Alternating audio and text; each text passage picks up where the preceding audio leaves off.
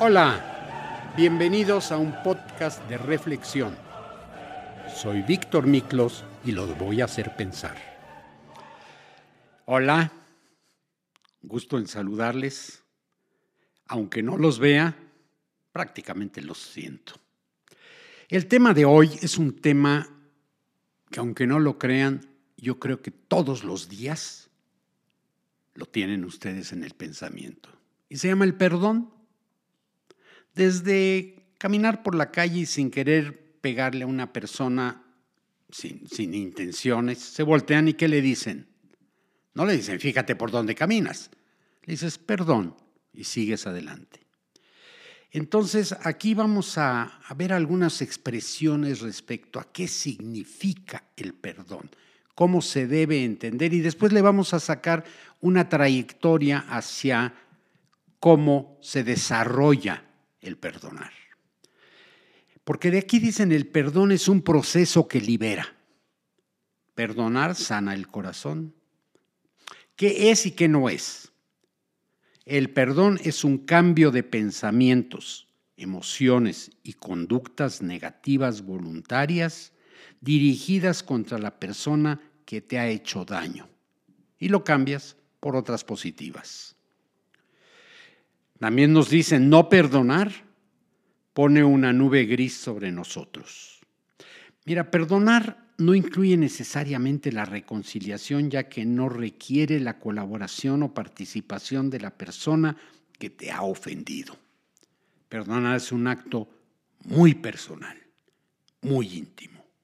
Es un proceso continuo en el que puedes profundizar y con el tiempo conseguir de verdad la liberación. El perdón no supone justificar la ofensa que has recibido ni tampoco minimizarla. La valoración del hecho será siempre negativa, dolorosa e injustificable. El perdonar tampoco supone que tengas que levantar la pena al ofensor o que no sufra las consecuencias de sus actos. Perdonar se trata de que dejes de buscar activamente que se haga justicia o vengarte del ofensor. Perdonar no es equiparable a ser débil porque no se trata de dar permiso al ofensor para volver a hacerte daño. Puedes perdonar poniendo todos los límites necesarios para evitar que nuevamente te ofendan. Perdonar es muestra de una gran fortaleza, de saber poner límites, de aprender las lecciones de la vida y caminar sin cargas ni resentimientos. Todos estos que les estoy dando son pensamientos de quienes han tratado el tema de perdonar antes de este podcast, pero que nos sirve mucho como plataforma para que podamos armar nuestros propios juicios, criterios y afirmaciones. ¿Es difícil el proceso del perdón? claro que es difícil perdonar. Están involucradas muchas emociones, pensamientos, reacciones y conductas. Así que Voy a compartir con ustedes algunos pasos que les ayudarán en el proceso del perdón. ¿Cuándo hay que perdonar? Pues realmente no existe un momento perfecto para perdonar. Eso dependerá de cada persona. También creo que cuando la ofensa y toda la carga emocional que eso ha implicado en tu vida te roba paz, te roba tranquilidad, te roba felicidad, y solo te mueve a estar rumiando tus pensamientos sobre lo ocurrido. Es momento de perdonar. Si te llena el deseo infinito de justicia o venganza, o de desearle al ofensor que le caigan todas las maldiciones y anatemas posibles, entonces puede ser que sea un buen momento para liberarte y hacerlo. Así que, como no existe un tiempo ideal para el perdón, lo mejor será que no lo retrasemos y disminuyamos la agonía que el rencor y el dolor suponen. Decide a tu favor. El perdón rompe ataduras. Un análisis objetivo del perdón nos dice, si has decidido perdonar, felicidades. Ahora sí que empieza el verdadero trabajo. te sugiero que realices un ejercicio que requiere de tu total voluntad. Analiza paso a paso lo ocurrido. Escríbelo. Cuando hayas terminado, revisa lo que has escrito y quita todo indicio de emoción o valor de juicio, pero sin deshacerte de la primera versión. Una vez que has escrito lo ocurrido, retoma tu primera versión y realiza preguntas objetivas y analíticas al respecto. Todas las preguntas que puedas hacer ayudarán a tu análisis y a poner objetividad a la situación. Anota tus respuestas. Ojo, el ejercicio de las preguntas no tiene que ver con minimizar ni justificar la ofensa. Tiene que ver con contextualizar lo ocurrido y poner un distanciamiento emocional para tratar de entender las motivaciones del ofensor, lo que te ayudará a generar empatía con él. ¿Empatía? Pues la empatía, empatizar, ayuda a perdonar. ¿Y cómo? ¿Cómo se hace la empatía? Bueno, si esta persona fue la que te ofendió, sí, ya lo sé, suena muy raro, pero la empatía te ayudará a disminuir esa rabia, frustración e impotencia que sientes.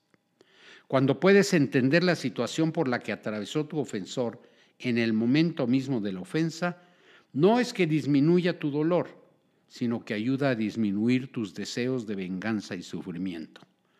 Empatizar con tu ofensor te recuerda que todos somos seres humanos imperfectos, capaces de cometer errores y que tú tampoco estás exento de ofender a alguien.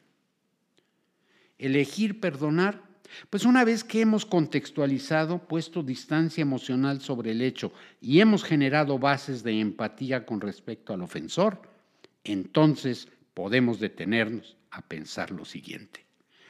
Perdonarse una decisión. ¿Cuánta de mi energía, de mi tiempo y de mi vida pienso regalarle a esta persona que me ha ofendido? ¿Cuánto y qué estoy dispuesto a perder a cambio de pensar, planear, exigir, demandar justicia o cumplir mi venganza? ¿Cuáles son de mis valores humanos profundos? ¿Y cuáles estoy dispuesto a eliminar para conseguir lo que deseo? ¿Cuánto dolor estoy dispuesto a soportar hasta lograr mi cometido? Si tus respuestas a estas preguntas han sido positivas, o afirmativas, regresa al punto uno. Si tus respuestas han sido negativas, felicidades. Estás en el punto exacto en el que crees que es tiempo de invertir tu energía, tiempo y vida en cosas mucho más importantes y dejar atrás el dolor. Claro que duele, claro que da rabia y es frustrante. Una vez que has decidido que tu vida, tu tiempo y tu energía son más valiosos que buscar justicia o venganza, es momento de aceptar que lo ocurrido, la ofensa que has recibido, duele y duele mucho. Que ese dolor te genera rabia y te dan ganas de que todos los villanos del mundo a la vez ejerzan su maldad para cocinar el mismo o peor dolor de que esta persona te ha hecho sentir. Perdonar no tiene que ver con dejar de sentir tiene que ver con que no permitas que estas emociones de dolor y de rabia se apoderen de tu vida. Llora, grita, todo lo que necesites, pero saca ese dolor, la rabia y la frustración que tengas dentro. No dejes que te controlen. Acepta las emociones que experimentas y déjalas que salgan. Exprésalas siendo fiel a tus valores humanos, así que no dañes a otros. La aceptación es un proceso que lleva a la transformación, porque una vez que han salido y están fuera de ti, te liberas y te vacías para dar entrada a otras emociones que no te hagan, daño y te ayuden a crecer, a ser una mejor persona. Pon límites y protégete. Regresa a lo que has escrito. ¿Qué se te ocurrió? ¿Qué se te ocurre que pudiste haber hecho para evitar salir lastimado o herido u ofendido? ¿Hay algún indicio o alarma que se disparó antes de que te ofendieran? Apúntalo todo. Anota las estrategias que creas que son necesarias para protegerte y todos los signos de alerta o alarme que detectaste. Analízalas y estudialas. Mira, poner límites, es decir, te va a ayudar a no salir lastimado. Saber decir lo que sientes y piensas, así como decir no a tiempo. Hacerle caso a esa voz interna que te dice, cuidado, te va a liberar de muchas ofensas. También recuerda que perdonar no implica que no vuelvas a exponerte a la misma situación con la misma persona. Implica aprender la lección, poner límites y protegerte. Haciendo un pequeño paréntesis en estas afirmaciones, yo recuerdo, yo no soy psicólogo, ni psiquiatra, ni nada que se le parezca, pero estoy convencido que en la vida, cada vez que te sucede algo, vas poniendo una pequeña barrera que se llama aprendizaje y te va a ayudar a guiar tus pasos para no volver a incurrir en el mismo error, ya sea conductual tuyo o conductual de las demás personas con respecto a ti. Cuando algunas personas te dicen, oye, quítate todas esas defensas, toda esa protección que tienes y dedícate a meditar y olvídate del mundo, es muy peligroso. Muy peligroso porque puedes ser sujeto de intervención de alguna energía que ande por ahí y se te meta en la cabeza. Mira, todos estos pasos de los que hablábamos, pues hay que hacerlos. No es algo automático. Es una decisión que probablemente tengas que tomar un día a la vez, durante un periodo de tiempo y cada vez que emerjan esas emociones y las ganas de venganza o de obtener justicia. Así que es cuestión de ejercer el perdón hasta que te liberes. Pues miren, antes de venir a platicarles a ustedes en este podcast, que espero estén escuchando y les esté agradando, platiqué con muchas personas, varias personas, personas que están cercanas a mí, y les decía a ver qué opinan ustedes del perdón. ¿Están dispuestos a perdonar? Miren, las respuestas fueron variadas. Casi todo el mundo dijo, sí, claro, yo perdono. Pero aquí viene otra palabra que tenemos que analizar. ¿Qué es olvidar? ¿Ya perdonaste y lo olvidaste? Si lo vuelves a recordar, ¿te vuelve a lastimar? ¿Te vuelve a molestar? ¿Cuándo puedes decir que realmente perdonaste? Mi hija me dio una respuesta muy interesante y el, el día de hoy. Me dijo, yo lo que hago es, si ya perdono algo, probablemente no lo olvido, pero lo guardo en un registro que nunca voy a consultar, que ya no lo voy a ver. Créanme, la mente humana es muy importante, es muy fuerte. Y para controlar el olvido, yo los reto, por ejemplo, a que digan, a ver, se me va a olvidar lo que dijeron. Se les podrá olvidar, pero a voluntad, eso está por verse. Y miren, déjenme adornar un poquito este podcast y les voy a leer unas frases que me encontré por ahí que se refieren al perdón. Dice, el que nos haya agraviado a alguien, pues no significa que nos haya querido hacer exactamente un daño. Cuando creemos perdonar a los demás, es a nosotros mismos a quienes perdonamos. Y aquí viene una muy importante. Perdonar sin olvidar no es perdonar. Yo te perdono de lo que me hiciste, pero te veo dentro de seis meses y te digo, oye, ¿te acuerdas de... Ah, caray, no he olvidado. El que pide perdón se redime. El que lo otorga se engrandece. El que nos haya agraviado no significa que lo intentó, a menos que nosotros lo querramos recordar. Recuérdense una frase así, un poquito vulgar si ustedes quieren, pero es muy cierta. Para un pleito se necesitan dos. Y para un agravio también se necesitan dos. Cuando yo salgo del juego del agravio, el agravio se queda solo. Perdonar requiere de gente que no lleve la cuenta. Miren, puedo perdonar, pero el no puedo olvidar solo es una forma de decir, no te puedo perdonar. Pon en práctica el principio del perdón no juzgando a los que te rodean. Acéptalos como son. Elimina así la necesidad de sentirte perturbado por ellos. Estas son frases que encontré respecto a lo que significa el perdón. Pero al platicar con las personas a las que normalmente les comento de qué voy a tratar en el podcast, empezaron a salir muchísimas cosas que nos llevaron, imagínense, ¿a quién? A Albert Einstein. Porque las ofensas pueden ser relativas. La respuesta también es relativa. Y entonces empezamos a pensar en qué clase, qué es lo que estás dispuesto a perdonar. La mayor parte de las personas me dijeron, bueno, pues eh, yo creo que todo se puede perdonar. Y se me ocurrió hacer una pregunta terrible. ¿La infidelidad se perdona? Todas las mujeres que estaban en el grupo al unísono dijeron, no. Y entramos en el tema de la infidelidad y les prometo hacer un podcast sobre infidelidad. Ahora no lo voy a tratar.